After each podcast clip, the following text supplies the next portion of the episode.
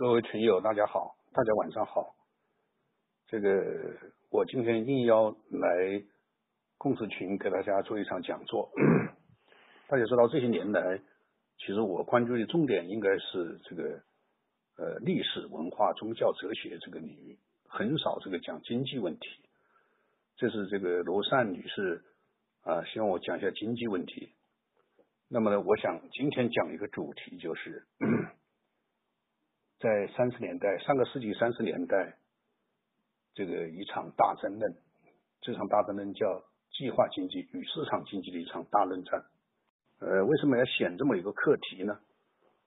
呃，很有意思的就是，这场论战的起点是从呃上个世纪的一九二零年开始的，到今天，到今年，整整一百周年啊，一百周年。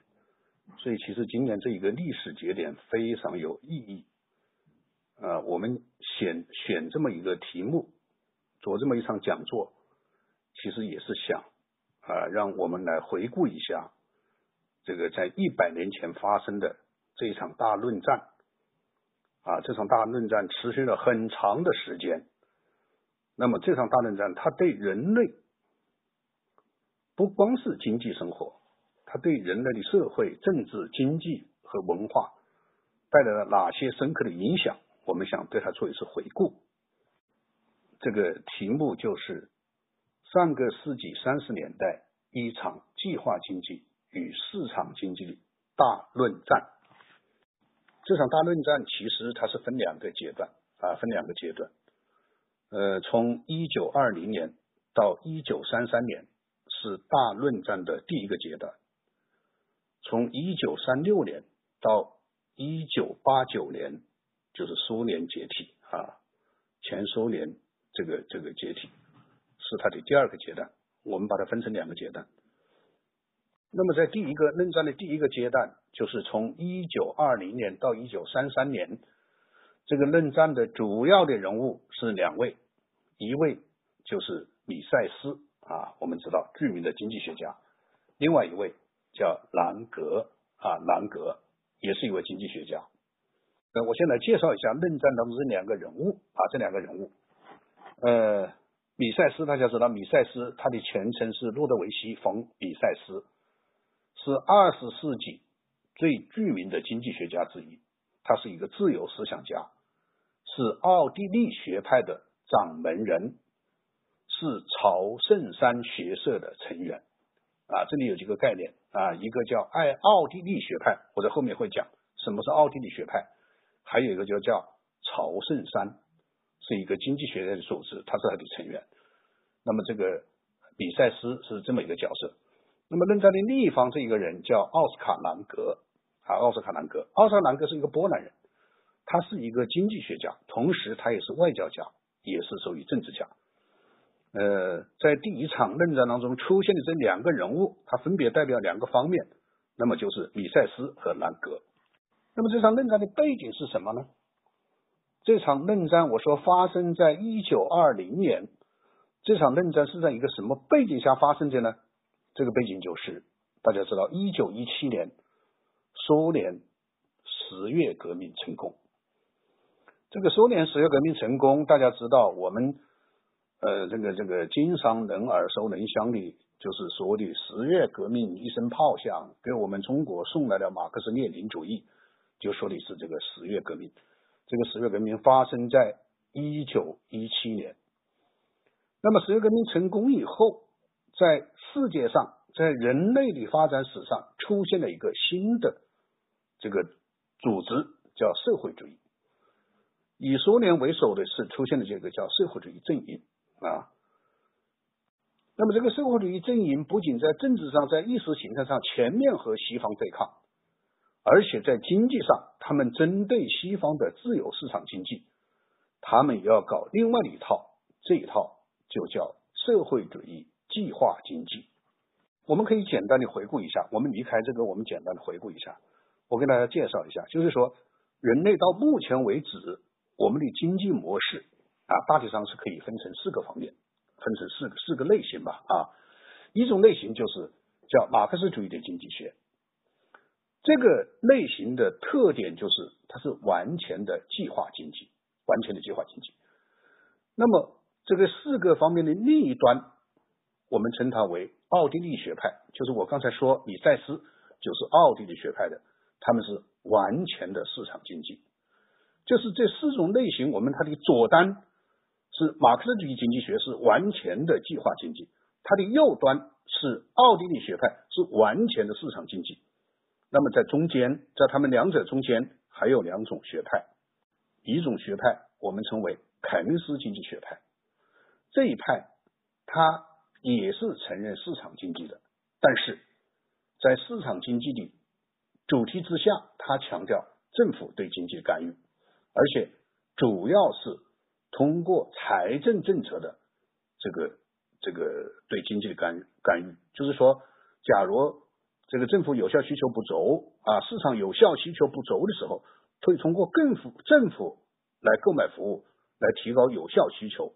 就是他主张市场经济背景之下，用宏观的财政政策来干预经济。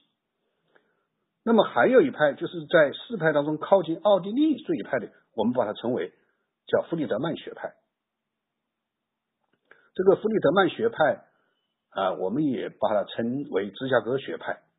那么这一派，它和这个这个奥地利学派最接近，但是它是在市场经济的背景之下，它强调货币供应啊，强调货币供应。就是说，我们我们把它回顾一下，就是说四种学派最强调计划经济的是马克思主义学派，最强调市场经济是奥地利学派，中间这两种，一种称为凯恩斯学派，一种称为芝加哥学派。前者强调政府干预是财政政策，后者强调市场干预是货币供应。我们知道，苏联在十月革命成功以后，他就开始搞这个所谓的这个社会主义的这个经济。社会主义有什么特点呢？我们知道，中国在改革开放前也是搞这种社会主义经济的。这种所谓的社会主义经济，它有三大支柱啊，三大支柱。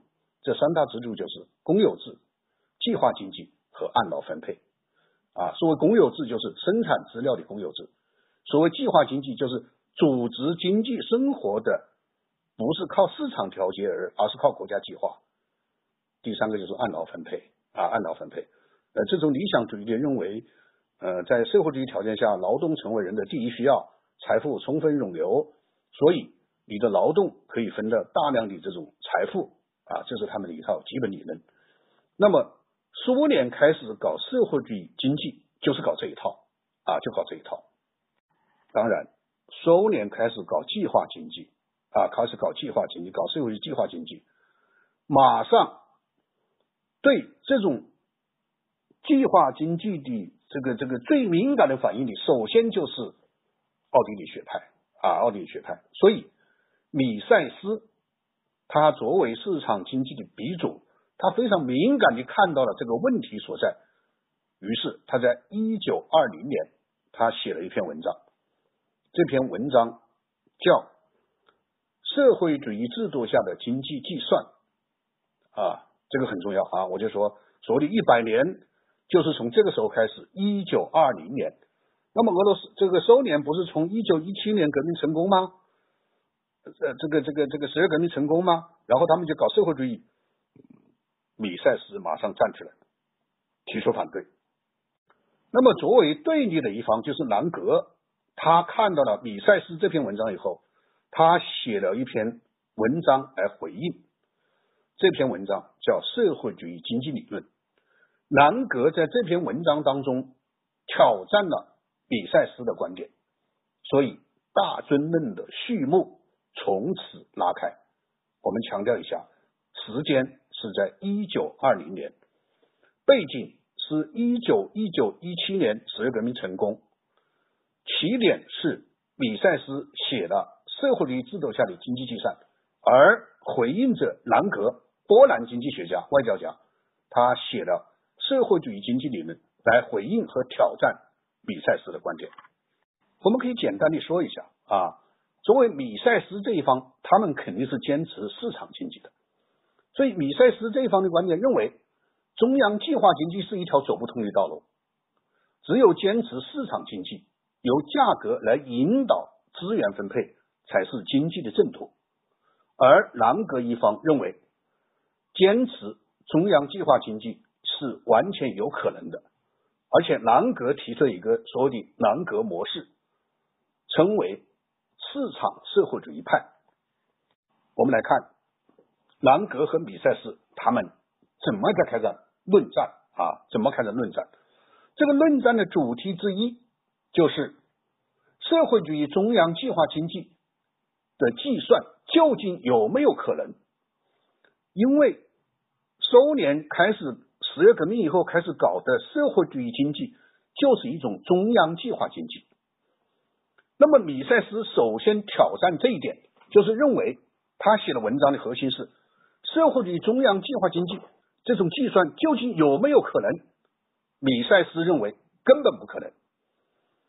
那么为什么不可能呢？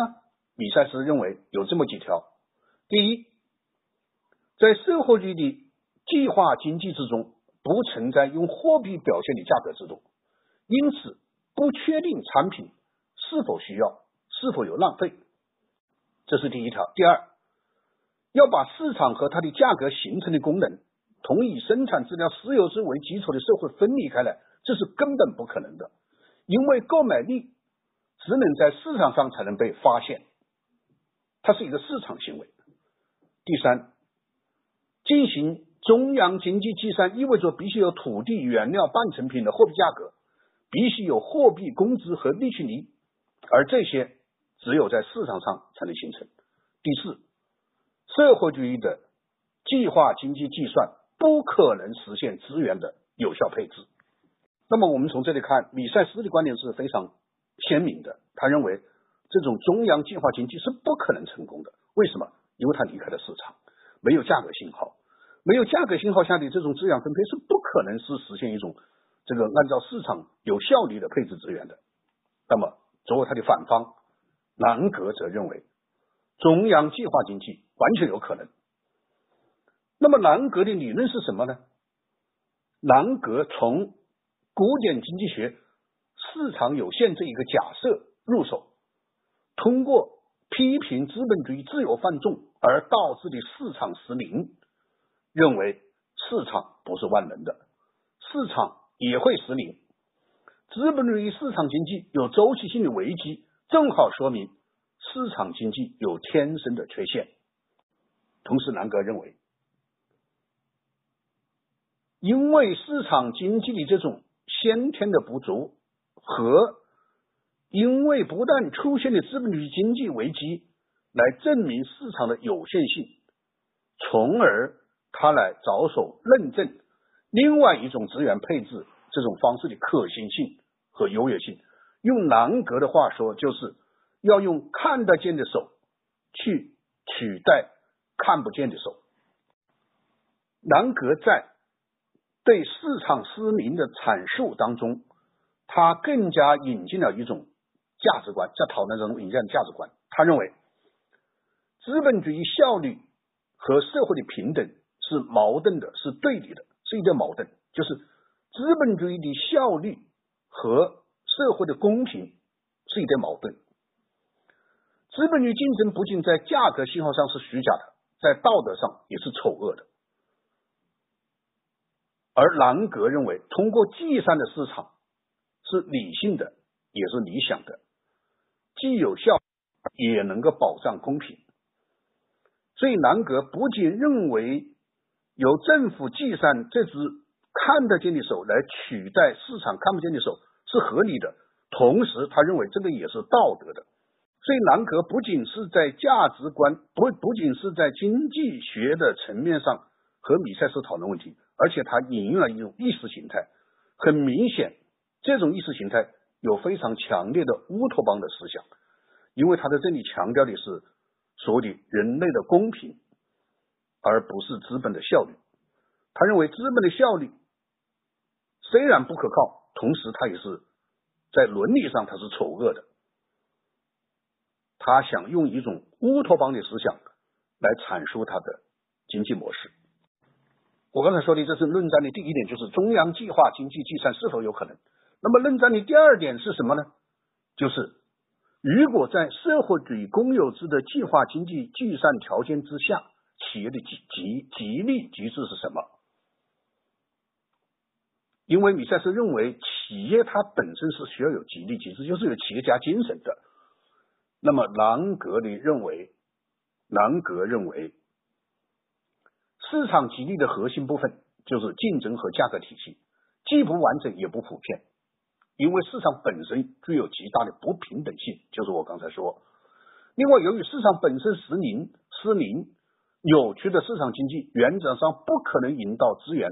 能够自发有效的配置，而且南格从资本主义经济的周期性危机出发，他认为去找一只看得见的手，去从根本上解决那只看不见的手，借助更好的计算机精确的计算价格，投入资源组织生产，完全可以替代企业家的激励机制。那么针对此。米塞斯在一九二二年出版了一本书，叫《社会主义》。这本书他提出来，没有自由市场就没有价格制度，没有价格制度就无法进行经济计算。他认为，中央计划经济永远无法正确计算如此复杂万分的经济运作体系，这是人力根本不可能所达到的。所以，他认为，由于失去了价格机制。政府机构无法得知市场需求的准确情报信息，中央计划必然是低效的，甚至是要出现，甚至要导致瓦解。在关于企业家精神和企业家如何决决策、如何实现企业家的激励机制这个方面，米塞斯认为，企业家的决策需要两方面的支持，一方面。是硬知识，一方面是软知识。所谓硬知识，它指的是可以用语言、文字、图表、公式来表达和传递的信息；而所谓的软知识，是指的默性知识，沉默的默，它称为叫默性知识。这种知识只会只可意会，不可言传。所以他认为，再多的统计数据也无法替代企业家的创造。所以他还是在说。就是说，这些东西，这些所谓的计算，它无法完成一个企业家的精神、企业家的激励机制和企业家的创造的问题。那么，我们来看，从他争论的焦点之一和之二，我们可以得出一个结论：这个他们两位的论战的根本的核心在于政府和市场这两者。那么，社会主义者认为，政府是一个理性的化身，政府是完全可以通过他掌握完备的信息。来实现这这只这个看得见的手啊，而市场则是一个叫先天性的瞎眼助人啊巨人，就是一个瞎着眼睛的巨人啊，这是这是兰格的观点。那么他们争论的本质啊，刚才说的这都是他们争论的一些问题，他们的本质其实是亚当斯密的古典经济学和马克思主义色彩的政政治经济学。关于市场是否有效的一场大论战。市场社会主义论证认为，从关于市场经济有效性的假设入手，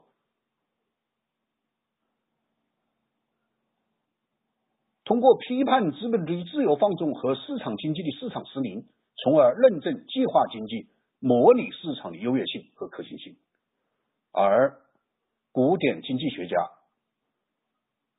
而米塞斯他们所弘扬的古典经济学家，像亚当斯密他们的观点认为，在表示市场供求关系的价格信号的引导下，市场中的各种资源都可以在各个经济领域之间自由流动，而价格信号则是在前提生产者和消费者之间通过市场进行完全意义上的自由竞争来实现的，这就是他们两者之间的差距。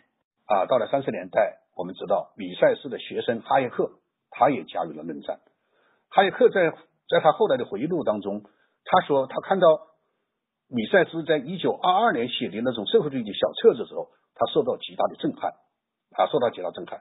原来他也曾经认为兰格的理论是正确的，但是他们读了米塞斯的小册子以后，他才发现，他他说我从当中警醒出来，那么哈耶克的观点集中起来有这三条：第一，他认为中央计划经济有收集和处理信息的困难，因为这样一种庞大的市场的信息量远远超过了人类所能处理的能力。第二，中央计划经济在激励机制上是先天不足的。第四，他认为南格的模式过于静态，南格是在迷恋静态均衡，南格不理解在千变万化的市场中价格机制的作用。所以我们可以看出来，就是哈耶克受到米塞斯的影响以后，他站出来发表一些观点，他的观点显然是站在他老师的立场啊，站在老师的立场。那么我们先把论战。放在这个地方，然后看这个世界发生了什么啊？发生了什么？这个是非常重要的。就是在他们论战从一九二零年开始，这场论战接下来发生的第一件事情就是苏联第一个五年计划从一九二八到一九三三年出乎意料的成功啊！出乎意料的成功。我们知道，苏联的第一个五年计划是在一九二八年编制的。在一九二九年的四月份，联共部就是苏联共产党布尔什维克中央委员会批准了这个计划。当时是十六大批准这个计划。这个计划公布对外公布的时候，受到西方媒体的嘲笑，认为这个计划是红色梦想梦想家的空想。但是。结果，这个计划在一九三三年一月提前九个月完成了苏联的第一个五年计划。我刚才说，这个计划是从一九二八年到一九三三年的十月份，结果在一九三三年的一月份提前九个月，这个计划就完全实现了。我刚才说，苏联的第一个五年计划完全成功，它包含什么内容呢？首先。在这个五年当中，苏联建立了一千五百个大型国有企业，基本上完成了这个国家完整的制造企业的门类。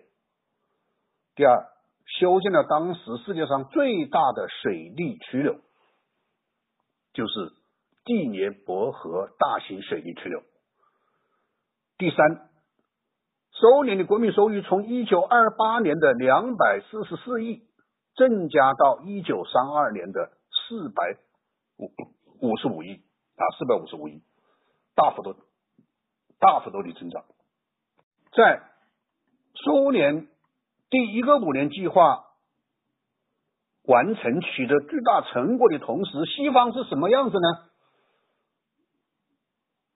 我们知道。西方资本主义社会在一九二九年遭遇了一场大的经济萧条，这场经济萧条持续了十年以上的时间，这就是一九二九到一九三三年的西方资本主义经济大萧条。这场大萧条影响非常大。西方大萧条其实在二十年代的时候，在美国弥漫着一种这个这个。投机性的倾向，由于新的技术的层出不穷，新的生活方式在催生一种炫耀性的消费，而当时西方实业界、金融界、经济学家以及政府对未来有非常盲目的信心。但是，一九二九年十月二十四日的黑色星期四，华尔街股市暴跌，掀开了西方资本主义世界长达十年的。经济大萧条，这场大萧条发源于美国，但是波及到整个资本主义世界。这场大萧条不仅催生了凯恩斯主义，而且也使德国、日本走上了对外侵略的道路，而使苏联获得了快速发展的经济契机。我们看到这个地方，使我们觉得有点相似啊，有点和我们中国有点相似。大家知道。正是因为九幺幺，所以给这个中国带来一个巨大的发展机遇，是同样的道理。那么大萧条给苏联经济发展带来一个极好的外部机遇啊！在这个大萧条期间，西方有十万以上的技术工人和专家移居到苏联，在苏联建立了一个叫马格尼托联合钢铁企业，它是以美国的格力工厂为模型来建立的。在苏联，我刚才说建立最大的第聂伯河水泥渠流当中，引进了许多美国的设备，并且直接由美国专家来提供技术援助。苏联建了一个最大的汽车工厂，叫高尔基汽车厂，是美国的福特汽车公司为提为此提供了大量的技术支持。苏联还建了一个叫斯大林格勒拖拉机厂，是美国的一些大型拖拉机厂的生产线整体前往了苏联。那么由此我们可以看出，在苏联十月革命取得巨大成功的同时，西方陷于了。极大的经济危机，在一战以后，整个世界普遍充满了一种悲观的情绪。为什么呢？因为一战以后，是人们发现科技的发展、技术的演进，并不能必然带来社会的进步和人类的幸福，反而可能带来非常可怕的破坏。那么，当苏联的第一个五年计划的成功，让这个悲观的世界产生了一种新的希望。很多人误以为这就是人类社会一个新的社会模型的诞生，所以在西方普遍的陷于深深的经济危机，而苏联出现了蒸蒸而上的这种景象的时候，导致了全球知识分子的集体左转。我们说，因为二战以后给人们带来的迷茫、带来的彷徨，那种科技进步不见得必然带来。这个人类社会的幸福和进步的观点，西方的巨大的经济危机使人们看不到前景和希望，而在这种背景之下，苏联的成功让整个西方世界，包括西方的知识分子集体左转，因为当时西方这些知识分子都似乎从苏联的模式当中看到了人类的希望，比方说像罗素。大家知道，这英国非常有名的哲学家，是诺贝尔文学奖的获得者。比方说，像维特根斯坦，这是二十世纪最有影响的哲学家之一。比方说，爱因斯坦，大家知道，爱因斯坦是继牛顿以来大的物理学家。比方说，意大利著名的经济学家帕累托，帕累托啊，我们今天经济学的定理，帕累托定理。比方说。熊彼特，著名经济学家，这些人他们都非常欣赏苏联的模式，很多人都直接去苏联去朝拜，去看这个苏联的这个这个这个成功，它怎样给人类带来一种新的希望。在这个背景之下，我们再来看米塞斯和兰格的论战，似乎就有了结论。什么结论呢？就是社会主义计划经济不仅是完全可行的，而且是完全成功的。我们知道，在这种东西方鲜明的对比的背景之下，兰格单方面宣布大论战赢得了胜利。兰格驳倒了米塞斯的这种神话开始流传，而且西方那些主流的经济学家也认可了这次胜利。比方说，熊彼得就认为，作为一种逻辑上的蓝图，不可否认，社会主义的蓝图在更高水平上的理性下绘出来了。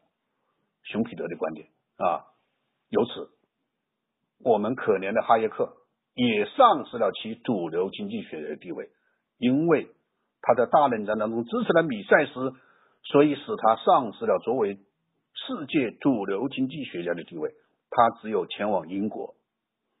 这种全球知识分子的集体作战，毫无疑问也影响了中国，中国也逃脱不了这种命运啊！这种命运，大家知道，苏联式革命是一九一七年成功，而中国的五四运动是在一九一九年，时间隔得非常近。很显然，苏俄的这种思想深刻的影响了中国啊，影响了中国。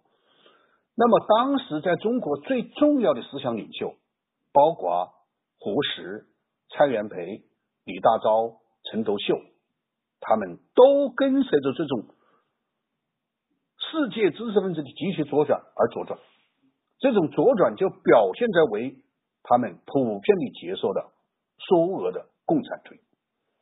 我曾经讲过，在一九一九年五四运动以后的中国是有三种潮流啊，三种潮流。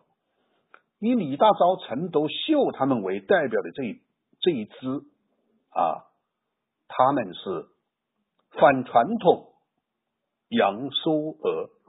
所谓反传统，他们就认为中国的文化不行，反对儒家，反对这个这个中国的传统文化，而高扬苏俄的大气。所以，李大钊和陈独秀成为中共一大代表，这是毫无疑问是一种逻辑的发展。因为他们完全接受了苏俄的共产主义理念，他们要在中国建立苏俄的中国支部。还有一派就是胡适和蔡元培，他们这些人虽然崇尚自由，但是他同时也反传统，啊，也反传统。这个以胡适和蔡元培为代表的这一支啊，他们是反传统，崇自由。他们能够看到苏俄的问题所在，但是他们也是反传统，也是主张革命的。其中还有一派，就是以严复和张世钊为代表的，他们其实是在某种程度上代表了英美保守主义的倾向。但是在全世界集体左转的背景之下，包括像罗素和窦唯他们这些人对中国胡适、这个蔡元培他们所产生的影响，包括当时李大钊和陈独秀他们的影响，所以反传统、扬苏俄。主张激进革命、主张革命道路的这一派，在中国很快占了上风，而以严复和张世钊为代表的这种保守主义、主张英美传统、主张君主立宪的这一帮，很快就被这种潮流所淹没啊，所淹没。那么这些思想的梳理，我曾经在我前面的讲座当中讲过，大家可以啊，在这个当中去。去去这个找到我原来讲座的这些内容都讲都讲过。那么大冷战结束了没有呢？大冷战没有结束。我刚才说大冷战其实是两个阶段。第一个阶段从一九二零年米塞斯写这个社会主义那篇文章开始，到一九三三年苏联第一个五年计划成功，而南格单方面宣布他们的。大论战的胜利啊，使哈耶克失去了他的这个主流经济学家地位。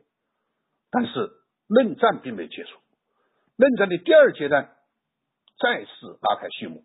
而这一次的两个人物是哈耶克和凯恩斯，这是当时经济界的两位助破。他的标志是一九三六年到一九八，时间是一九三六年拉开序幕到一九八九年结束。所以。一九三六年拉开序幕，就是一九三六年由凯恩斯发表了一个非常重要的经济学的著作，叫《就业、利息和货币通论》啊，这是很多经济学家必读的一本书。而他的论战方式，哈耶克，哈耶克在一九四四年发表《通往奴役之路》这本书，在中国是非常流行的啊，特别是在中国的这个自由知识分子当中。对这种书是非常熟悉的，我看很多读书会都在这个组织，呃，读哈耶克的这种这这本书非常重要的一篇文章，一本书。那么第二场论战就是以哈耶克和这个这个哈耶克的这个这场论战啊，他们的主题是什么呢？他们的主题就是周期性经济危机的成因和。解决经济危机的方式，大家知道，一九三六年，凯恩斯《就业、利息和货币同能》问世，它的核心就是我刚才说的人类的四种经济学的范例。它是主张政府通过需求的管理，利用财政政策和货币政策干预经济。那么，由于二战的影响，凯恩斯主义成为西方经济学的正统主流。和主要发达国家经济政策的指导思想，包括美国，凯恩斯主义对全世界的影响长达四十年，长达四十年。我们知道，在一九三三年啊，前面我讲过，一九二九年到一九三三年，西方的经济危机长达十年以上。那么，在一九三三年，罗斯福总统上台，推行叫罗斯福新政。那么，罗斯福上台，他面临最大的问题就是美国的经济危机。那么，美国的经济危机用什么方式来治呢？当他看到凯恩斯主义时候，他非常欣赏、极赏凯恩斯的这个理论。那么，罗斯福的新政主张解除自由主义的经济理论，提倡政府干预经济。凯恩斯主义和罗斯福的新政非常契合。罗斯福新政的推动，加剧了全球对凯恩斯主义的追捧。那么，哈耶克，哈耶克出场了。哈耶克系统的批判凯恩斯主义。我们知道，哈耶克是作为自由意志论者而出名。他在一九三一年。这位具有苏格拉底式辩才的学者移居到英国。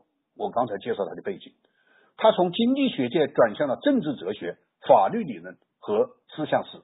为什么？因为他在上一次论战当中，他失处失去了作为主流经济学的地位，经济学家的地位。那么他到了一九三一年，他去了英国，去了。伦敦大学政经学院，他在伦敦大学政经学院也先后发表了五场演讲。这五场演讲的内容集结起来出了一本书，叫《价格与生产与生产》。价格与生产这本书出版震惊世界。为什么？因为他的五场演讲是对凯恩斯主义的一种系统的批判。凯恩斯对经济周期的观点是，呃，这个哈耶克对这个这个凯恩斯的批判是什么呢？与凯恩斯的市场实力的观点不一样，哈耶克哈耶克认为，经济周期和经济危机的形成是市场本身的原因，正因为是市场的原因，就应该交由市场去调节，而过多的由政府来干预，会让政府走向专制。一九四四年，哈耶克发明了他的。最有影响的著作叫《通往奴役之路》。哈耶克的远见是，他认为追求计划经济是其无意识的后果，必然是集团主义的诞生。哈耶克对大论战的总结和阐述是：从资源配置的角度来看，市场经济远远优于中央计划经济。那么，在四十年代，就是在哈耶克所写一九四四年出版《通往奴役之路》的时候，是到了四十年代。四十年代，世界经济出现了一种严重的问题，就叫滞胀啊！大家知道，经济学里面有一个非常重要的概念叫滞胀。什么叫滞胀？滞胀就是经济停滞而货币通胀，通货膨胀。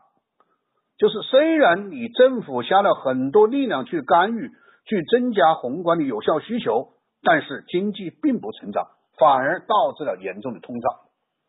在这种背景之下，批判凯恩斯主义成为一种风潮。而在这种背景之下，哈耶克的理论逐渐占据了上风，为世界各国经济学家和政府所接受。其标志是一九六九年。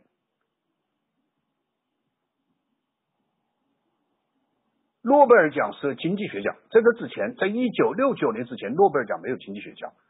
那么在不久以后的一九七四年，哈耶克就成为诺贝尔经济学奖的得主。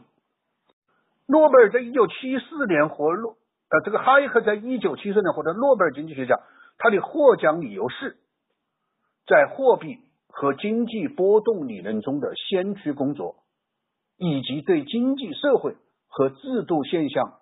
的相互依赖关系的深刻分析，在这个颁奖会上，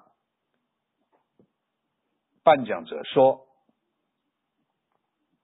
在经济学界自亚当·斯密以来最受人尊敬的道德哲学家和政治经济学家，他那样一种至高无上的地位，他用尽一生来向全世界证明，人类的繁荣、幸福和尊严来自个人自由。而不是来自集体主义，这句话太重要了。他用一生来向全世界证明，人类的繁荣、幸福和尊严来自个人自由，而不是来自集体主义。我们知道，哈耶克正是从那些计划经济的倡导者那里看到了人的地位的消失，由此推导出计划经济必然会导致集权主义。他在一九四四年出版的《通往奴役之路》被认为是二十世纪最伟大的巨作，因为哈耶克预言乌托邦无视人性，不保护私有财产，只会给人类社会带来混乱和奴役。他认为，市场是人类漫长历史中自发形成的秩序，私人企业才是创造财富的核心。个人自由才是人类繁荣进步的唯一途径。任何乌托邦的幻想都是狂妄的、致命的自负。太重要了，他的这些结论太重要了。那么大家知道，在一九八九年、一九九零年，苏联解体啊，我们知道叫苏东坡巨变，苏联、东欧和波兰啊巨变。中国也开始改革，抛弃计划经济。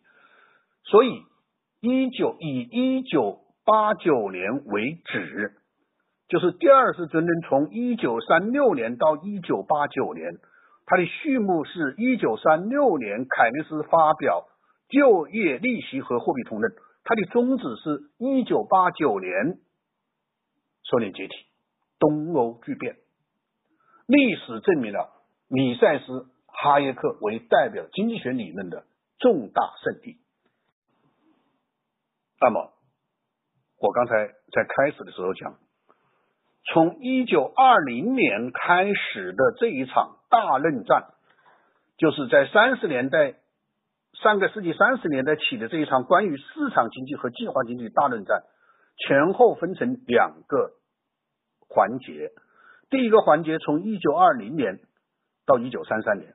第二个环节从一九三六年到一九八九年，这两个环节里终止一百年，我们看到了人类是怎么样让市场经济取得胜利，而让计划经济走向了历史的垃圾堆。那我们今年在一百年之后，我们今天来讲这个课题，还有什么现实意义吗？我想。只要大家关注当下的形势，我们会非常清晰的看到，这场大争论并没有完结啊，并没有完结。我们在一百年后重新来回顾这场大论战，来描述这场大论战，重新来回顾人类的两大阵营——市场经济和计划经济两大阵营，他们在论战当中的起起伏伏。我们发现，今天还有非常强烈的。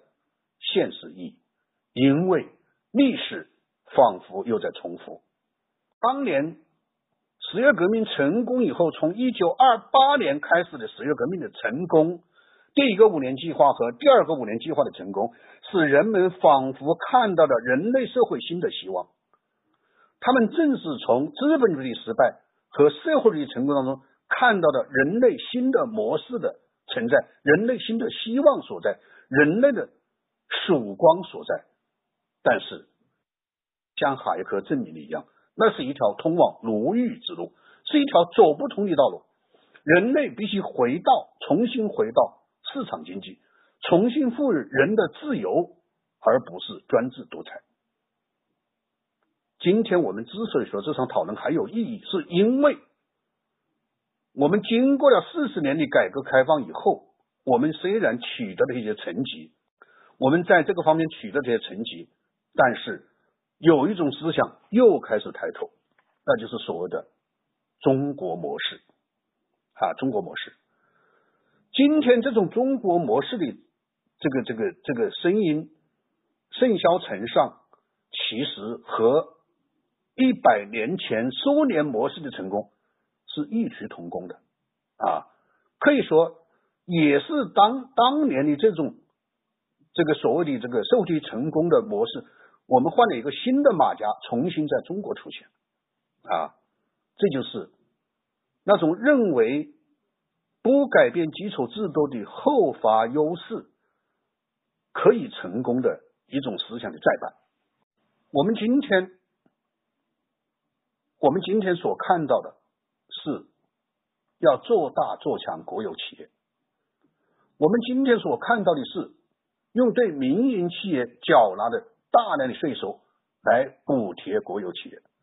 我们今天所看到的是要用举国之力和所谓的体制优势来发展垄断企业。我们今天所看到的是所谓的一带一路，所谓的中国制造等等之类的问题。它的背后有一个理论的基础，就是后发优势的国家在不改变基础制度的情况下。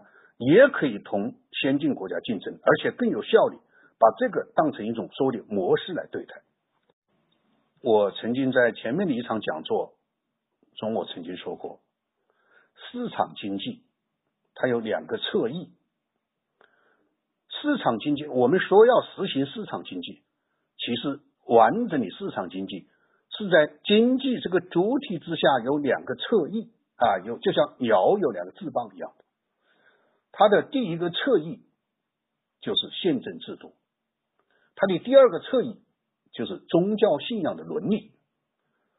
所以，第一个侧翼的宪政制度是包括两个方面：第一，就是对公权力的限制；第二，就是对私有财产的保护。在这两者之之上的一种契约精神。所有的市场经济，如果不是建立在对私有财产的保护上，那不叫市。这个这个市场经济，而你要完成对私有财产的保护，必须对公权力有所约束，就是是在一个法治的背景之下，是在一个契约精神的背景之下来发展市场经济。那么，这个市场经济的第二个侧翼，就是要求人类在发展经济过程当中，有一种对利、对盲目追求金钱冲动的一种理性的。意志，这种对盲目追求金钱而丧失伦理的这种理性，是基于一种宗教信仰伦理。比方说，在西方赚取财富是为了荣耀上帝，所以所有赚取财富的行为一定是在一个伦理的德行和一个伦理的范围、一个德行的范围之内的事情，它就不会出现。因为追求财富，因为压制不住对财富的冲动，也因为那种 GDP 崇拜和金钱的崇拜而导致的伤天害理，而导致的对市场秩序的破坏。所以我一直在讲一个问题，就是一个完整的市场经济，它是有两个翅膀的。这两个翅膀，左边的翅膀是法治，右边的翅膀是伦理啊。左边的这个法治，它是包括宪政精神、对公权力的限制、对私有财产的保护的契约，而它的宗教伦理方面是基于一种对追求金钱、盲目追求金钱的这种这种盲目的冲动，它是一种理论的行为，是一种伦理的行为。那我们今天要问，在不改变基础制度下的市场经济？就是所谓的后发优势这条道路是否能走得通呢？我认为它是走不通的，它是走不通的。我们今天来回顾啊，我们今天来回顾人类历史上的从三十年代开始，就一百年开始，一百年前开始的这场大论战，我们似乎似乎可以从中找到我们的生存逻辑。这个逻辑就是。哈耶克的结论：计划经济通向专制主义是一条牢狱之路。市场经济必须建立一种自发基础之上啊，自发基础之上。所以，